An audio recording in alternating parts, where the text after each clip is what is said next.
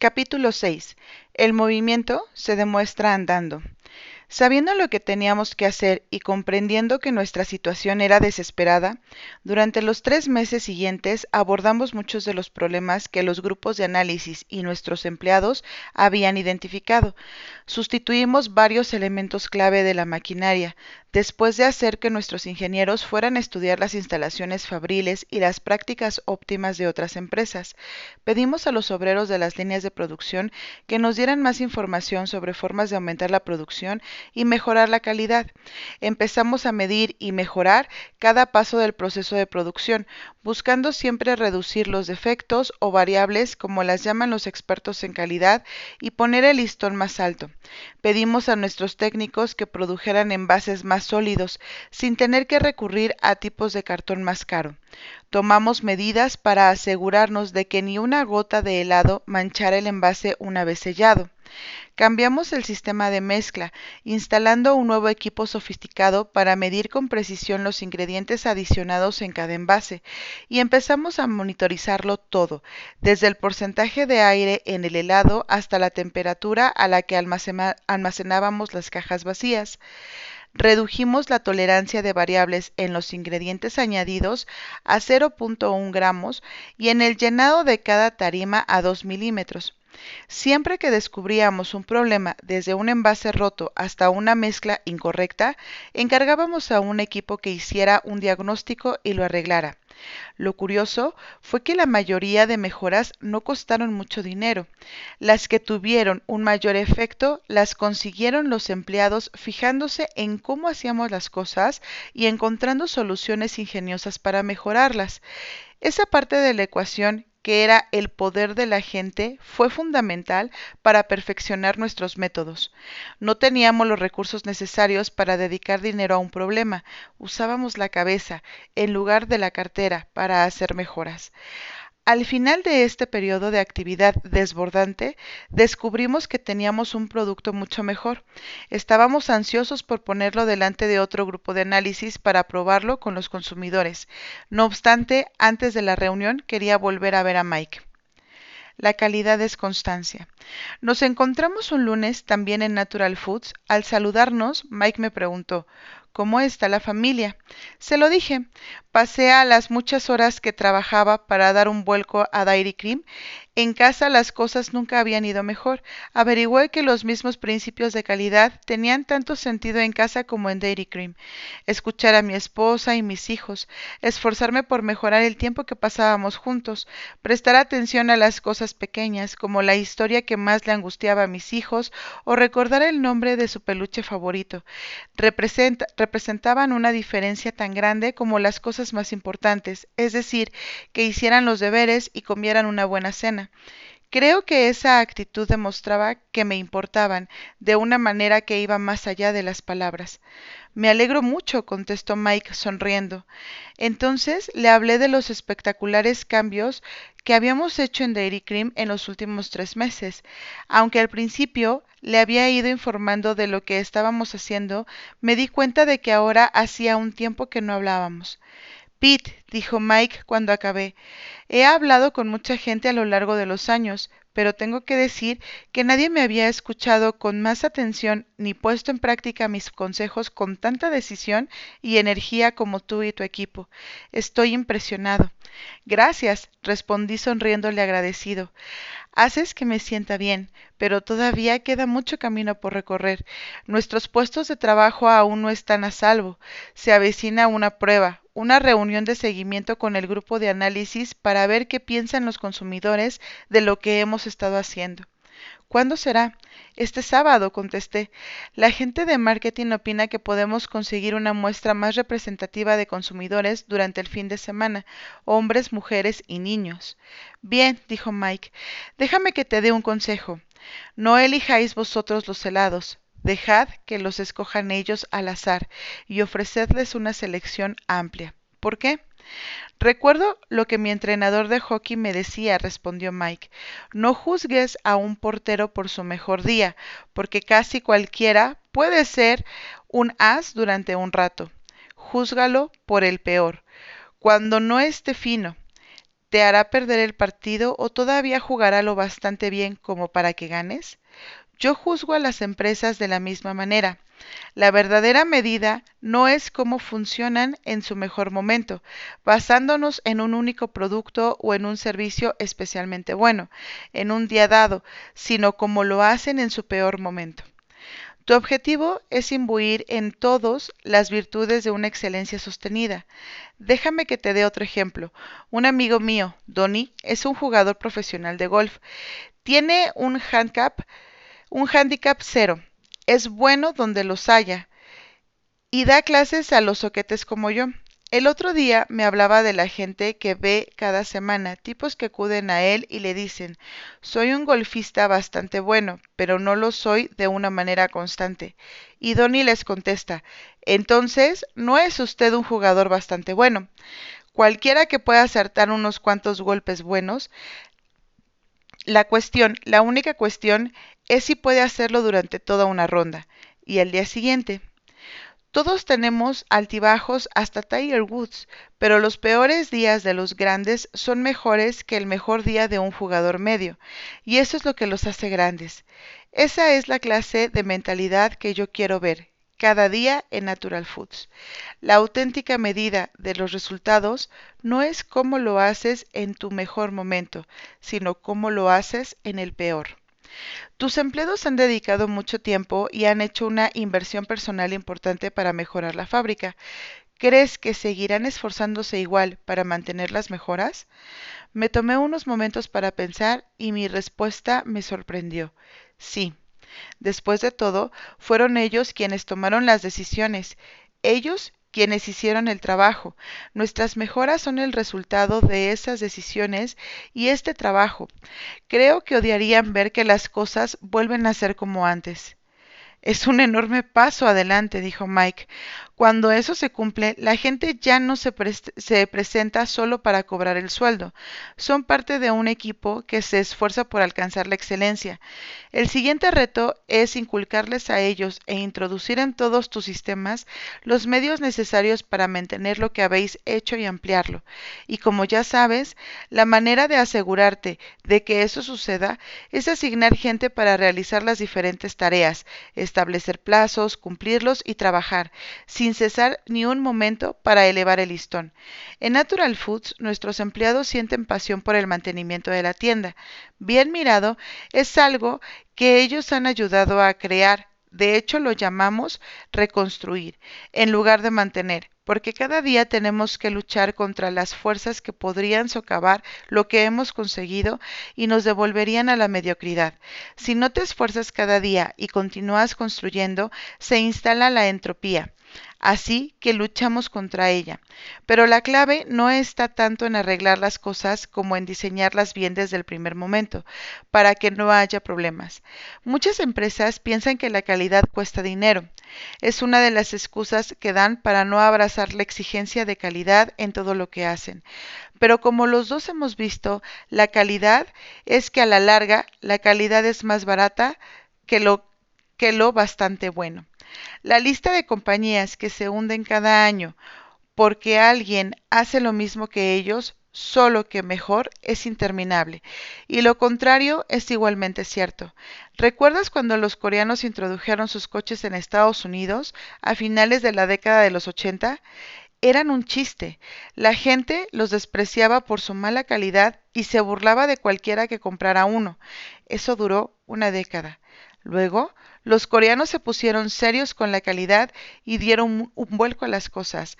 Si tienes éxito en Dairy Cream, sé que tú también darás un vuelco a las cosas. La cuestión es que cuando haces las cosas bien desde el primer momento, nunca tienes que volverlas a hacer. Tus beneficios sobre la inversión se disparan. A la larga, la calidad es más barata que lo bastante bueno.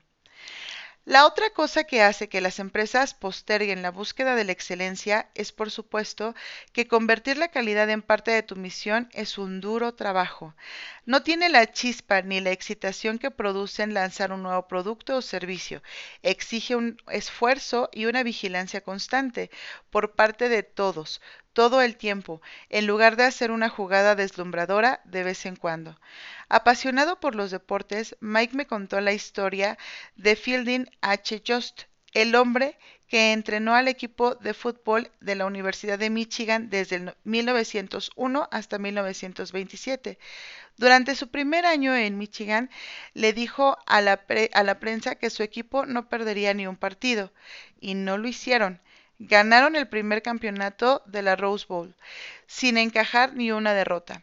Michigan marcó 550 puntos aquella temporada, un promedio de 50 por partido, pero lo más impresionante fue que la defensa no cedió ni un solo punto. Si hablas con antiguos entrenadores del diferencial de Michigan en 1901, 550 puntos a cero, estarán mucho más impresionados por el cero que por el, que por el 550. Puedes conseguir 550 puntos con buenos partidos metidos entre un montón de partidos mediocres, pero evitar que el equipo contrario marque exige una defensa perfecta por parte de todos los jugadores que haya en el campo. En cada jugada del partido y en todos los partidos, un único error de un único jugador y la racha se hubiera acabado. Michigan no estableció su récord abordando el juego con un planteamiento perdedor. Por desgracia, en nuestra cultura, los defensores siguen siendo héroes olvidados. Nos gusta la ofensiva, celebramos a los que consiguen un home run, no a los jardineros o a los lanzadores, a los lanzadores no a los que acuden al rebote, a los coreback no a los cornerback.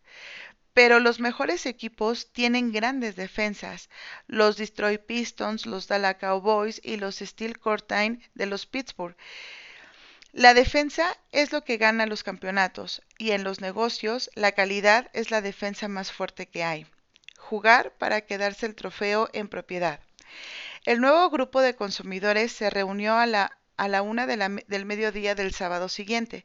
Esta vez, la empresa de marketing había traído a 15 personas, cinco hombres, cinco mujeres y cinco niños. Pero antes de que empezáramos, se nos coló un decimosexto participante, el propio Mike McMaster, con una sonrisa digna del grato de Cheshire. Como si fuera lo más natural del mundo, hice que se incorporara al grupo, sintiéndome excitado y preocupado al mismo tiempo por su reacción ante lo que iba a ver y experimentar. En esta ocasión, primero acompañamos al grupo a visitar la fábrica renovada, luciendo el nuevo equipamiento. Después, les dejamos de que examinaran las cubetas finales para elegir los sabores que quisieran. Observé que Mike dedicaba más tiempo que la mayoría a escudriñar las cajas, sin duda tratando de encontrar el peor envase que pudiera.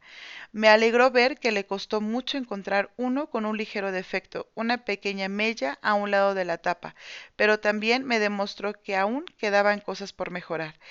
Recordé la reciente máxima de Mike, solo eres igual de bueno que tu peor muestra. Como no seleccionábamos nosotros las cajas, estábamos a merced de la elección de los consumidores y de la calidad de nuestro producto. Escoltamos al grupo de vuelta a la sala de conferencias, les ofrecimos cucharones, cuencos y, y cucharas y los invitamos a servirse mientras las cámaras rodaban la escena desde detrás de la ventana espejo. Sin ninguna duda, yo veía demasiadas cosas en las más mínimas reacciones de todo el mundo y lo mismo les pasaba a mis compañeros, pero las conversaciones que oía me daban ánimos. Parecía que les gustaba lo que veían y probaban.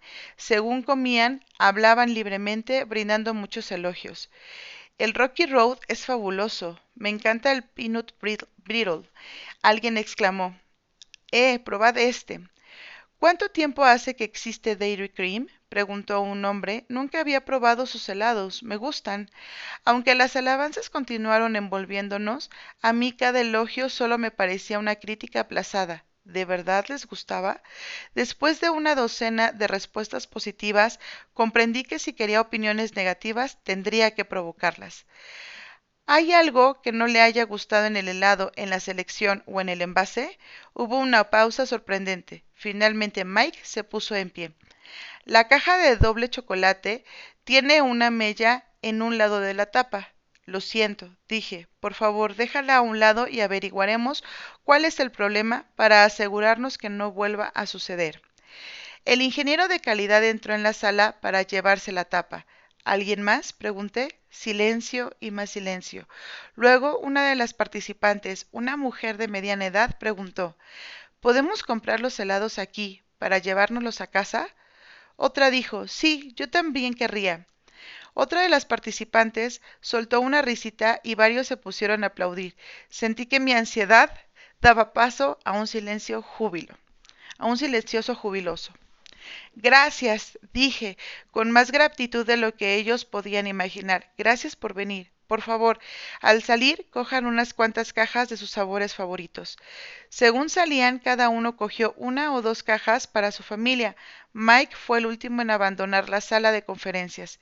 Y le pregunté con un nudo en la garganta. ¿Querrías tres cajas? dijo. ¿Tres cajas? repetí, tartamudeando. ¿Estás seguro de que puedes comer tanto? No es para mí, es para Natural Foods. Quiero probarlos en la tienda. Miré a Mike, luego Luego miré a mis compañeros que iban entrando en la sala de conferencias. Son las palabras más agradables que he oído en mi vida, le dije reconociendo. Os enviaremos varias cajas cortesía de la casa. Me volví hacia el equipo de Dairy Cream. Amigos, me gustaría presentaros a Mike McMaster, director de Natural Foods.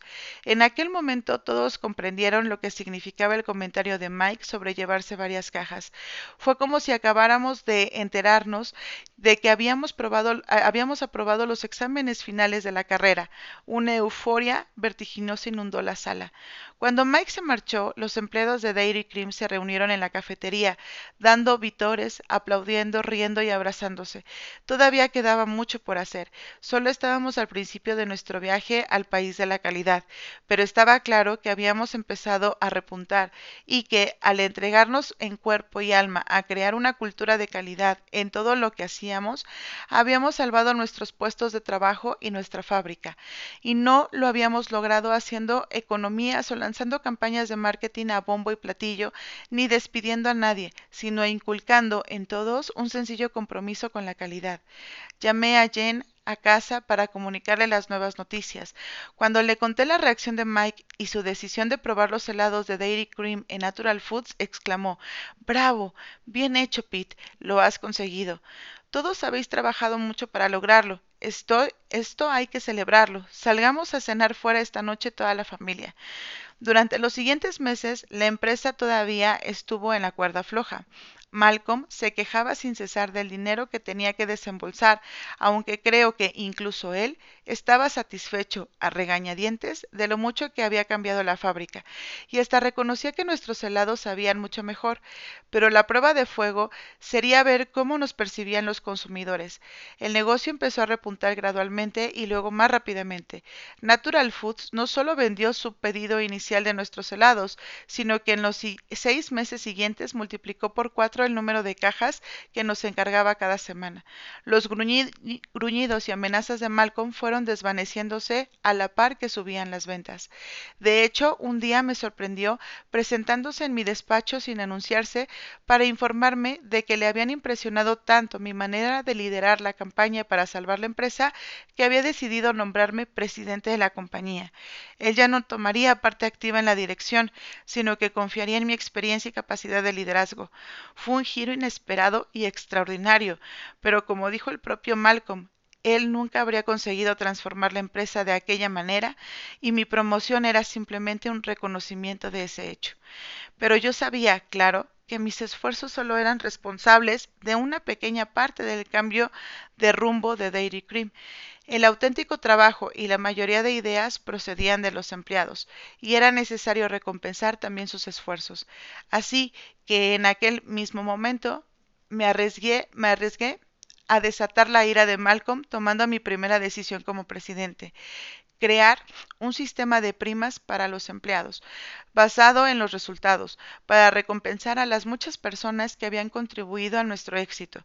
En algún momento Mike me había dicho que las cosas que se hacen son las que se recompensan, y yo sabía que nada motivaría más a los empleados que un poco de dinero extra y el reconocimiento de un trabajo bien hecho. Empecé a observar que cada vez eran más las personas que no solo compraban nuestros helados en las tiendas abiertas las 24 horas y las cadenas de alimentación, sino que hablaban de Dairy Cream a sus amigos y sus familiares como si fuera uno de los secretos por descubrir de la zona. Pero Dairy No estuvo sin descubrir mucho tiempo. Varios concesionarios de, de, estadios y campos de deporte de escuelas secundaria y universidades vinieron a vernos para preguntar si podían vender nuestra marca. Y el punto culminante fue cuando abrimos nuestra primera tienda Dairy Cream en régimen de franquicia, que fue un éxito inmediato. Todavía quedaba un largo trecho por recorrer, pero gracias a Mike y a todo el trabajo que todo el personal de Dairy Cream había hecho, pensábamos que íbamos por buen camino.